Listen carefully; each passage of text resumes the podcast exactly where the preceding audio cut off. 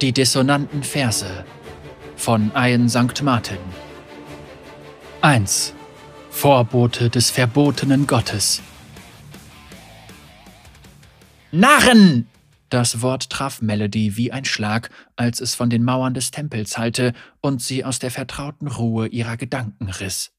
Ihre Finger hielten auf den Seiten ihrer Gebetsharfe inne, und sie schlug ihre haselnussbraunen Augen auf, um das gewölbte Mauerwerk des inneren Heiligtums des Tempels zu betrachten. Melody setzte das Instrument, das ihr den Kontakt mit der gesegneten Kakophonie ermöglicht, ehrfürchtig ab und ging zum Eingang der Quelle dieser beunruhigenden Stimme. Sie lüftete den Schleier aus lackierten Plektren, der ihr Gesicht verhüllte. Schwaden von Weihrauch drangen in ihre Nase ein, und das Licht der Mittagssonnen blendete sie kurz. Vor ihr lag die große Stadt, von den Auserwählten der Götter aus Stein, Eisen und Glas zu einer brutalen Harmonie geformt. Gigantische Monolithe hingen im Himmel, verstärkten und leiteten das Läuten des Temporonomikons, des rhythmischen Pulses der Welt. Alles war in Einklang, mit Ausnahme dieser einen wütenden Stimme, deren Besitzer Melody nun erblickte. Er war jung, schlank gebaut, hellhäutig und trug sein platinblondes Haar in Locken, die auf seine Schultern fielen. Sein Gesicht war von Leidenschaft erfüllt, seine Augen mit dem Eifer des Glaubens. Einsam stand er da, in Lumpen gehüllt, die Menge wich vor ihm zurück, als wäre er von einer Seuche befallen. Ihr wurdet fehlgeleitet! Fuhr der junge Mann fort, an die Mauer des Schweigens gerichtet, die ihn umgab. Getäuscht von jenen, die sich im Besitz der Wahrheit wähnen! Melody warf den Gleichrichtern einen Blick zu, jenen großen, einschüchternden Kriegern in strahlender Messingrüstung, die den Tempel bewachten, so unbeweglich wie die Statuen, die sie beschützten. Warum griffen sie nicht ein? Der junge Mann deutete auf den Hauptplatz und auf die plumpen, abstrakten Darstellungen der verheerenden Meute. Stentorus, Kakophonie, Perpetuum, sagte er. Die Götter sind echt und wert, angebetet zu werden, doch der in ihrem Namen errichtete Glaube wurde auf Lügen errichtet. Und ihre Champions? Er richtete anklagend einen Finger auf die nur etwas kleineren Monumente, die in ihrer stillen Pracht aus Granit und goldmeliertem Marmor neben den Göttern standen, jene Kriegsfürsten, die erwählt wurden, über sie alle zu herrschen. Pentakill. Durch euren Schweiß wurden ihre Throne erbaut, fauchte er. Mit eurem Blut haben sie ihren Durst gestillt. Für sie seid ihr nichts als Sklaven. Euer Leid die Säulen, die verhindern, dass ihre alte und ungebrochene Herrschaft zusammenstürzt. Melody fuhr ob der schieren Ketzerei zusammen, die Worte brannten sich in ihre Gedanken. Sie schüttelte den Kopf, um sich von ihnen zu befreien, doch sie waren mit schmerzhaften Dornen in ihr verankert. Und doch floh sie nicht zurück in die Zuflucht des Tempels, sondern schöpfte Kraft aus den Zurechtweisungen der Menge. Lügner! Frevler! Mögen die Schriften dich verfluchen! Der Mann lachte erbittert. die Schriften? Pentakill will euch glauben machen, dass die heiligen Bücher vollständig sind, dass keine Seiten aus ihnen gerissen und aus Furcht versteckt wurden, dass alle Macht im Universum einzig von der verheerenden Meute verteilt wird. Ich sage es erneut, ihr werdet belogen! Unmut ergriff die versammelte Menge, Melody vernahm schockiertes und zweifelndes Gemurmel. Es gibt viel mehr, als ihr wissen dürft, fuhr er fort, sein Tonfall gleichzeitig voll sanfte Mitgefühl und doch auch mächtiger. Ihr glaubt, dass euer Pfad durch den Willen der Götter bestimmt wird? Aber ich sage euch, Freunde, es gibt eine andere. Genug, Viego! Melody drehte sich um und vernahm das Rauschen eines Umhangs aus goldenen Saiten, der über Steinplatten strich. Queelmeister der Segner schritt aus der Stille des Tempels hervor und die Stufen mit all der Erhabenheit und Gewissheit hinab, die einem Menschen seines Ranges zuteil wurde. Ich habe mich schon gefragt, wann du dich herauswagen würdest, Priester, sagte der Ketzer lächelnd. Marionette des sterbenden Lichts!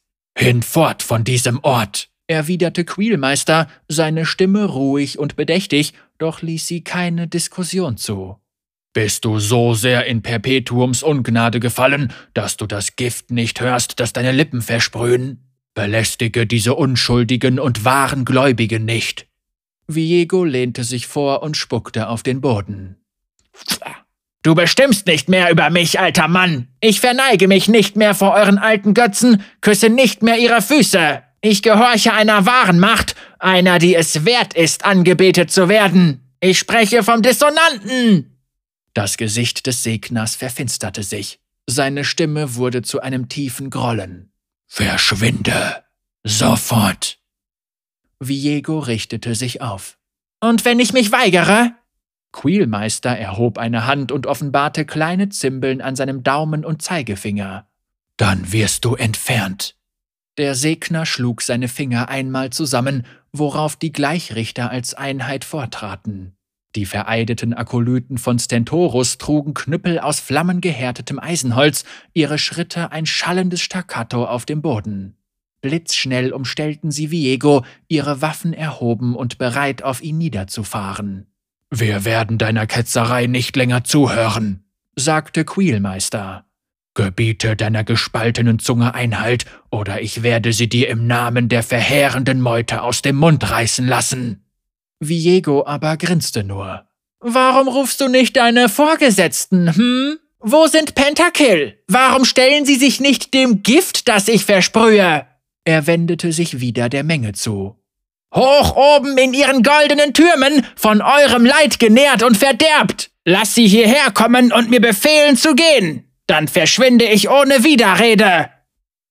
Ein Augenblick der Stille. Viego lauschte und sein Blick traf auf den von Melody, wenn auch nur kurz. Dann grinste er. Ha, nichts! Wie ich gedacht habe! Melody sah zu, erschrocken ob dem, was vor ihren Augen passierte. Sie konnte die Weltanschauung, die Viego ihnen allen vorführte, nicht dulden. Die Macht der Meute in Frage zu stellen, war wie zu behaupten, die Zwillingssonnen würden nicht scheinen oder die kalten Ozeane würden sich nicht Ebbe und Flut beugen. Pentakill waren die beste Band aller Zeiten, die rechtmäßigen Champions der Götter. Warum ließen sie diese Ketzerei zu? Die Menge geriet in Aufruhr. Erhobene Stimmen und wütende Worte wurden zu Stößen und Schlägen. Gewalt und Unsicherheit schlich sich auf den Hof des Tempels, während Freunde in Streit gerieten, angestachelt durch den verführerischen Wahn von Viegos Behauptungen. Ruhe! rief Queelmeister, seine Arme erhoben. Frieden, meine Brüder und Schwestern! Verschließt eure Ohren und Herzen vor diesen Lügen! Er blickte Viego finster an. Du bist so tief gefallen, mein Kind. Es schmerzt, dich noch weiter nach unten senden zu müssen. Ehrenwerte Söhne von Stentorus, ich entfessle euch! Die Gleichrichter stampften im Gleichklang drei harte, widerhallende Laute und schlugen auf Viego ein. Ihre Knüppel hoben und senkten sich wieder und wieder, und Melody musste sich abwenden, während sie mit jedem Schlag zusammenfuhr. Viegos regloser Körper wurde ergriffen, durch die Straßen gezerrt und mit Beschimpfungen und Abfall beworfen. Als diese Parade der Gewalt ihr Ziel erreichte, wurden die Stadttore geöffnet und er wurde in den Staub vor den Mauern geworfen. Melody fühlte Queelmeisters sanfte Berührung auf ihrer Schulter, als er an ihr vorüberschritt. Komm mit, Kind. Gläubige sollten nicht Zeugen eines solchen Anblicks werden müssen. Und doch konnte sie sich nicht bewegen. Sie war von Schrecken wie gefesselt und von etwas anderem. Ein neues Gefühl schlich ihren Rücken hoch, als sie Viego beobachtete, wie er sich vor den Toren auf seine Knie richtete. Zweifel. Ihr könnt den aufziehenden Sturm nicht aufhalten, presste er zwischen blutenden Lippen hervor. All eure Lügen und Götzenbilder werden hinfortgeweht. Euer Hochmut wird zu Asche zerfallen. Als die Tore geschlossen wurden, richtete sich Viego trotzig auf. Ich bin ein Schüler der Dissonanz. Ich werde es euch zeigen. Ich werde es euch allen zeigen.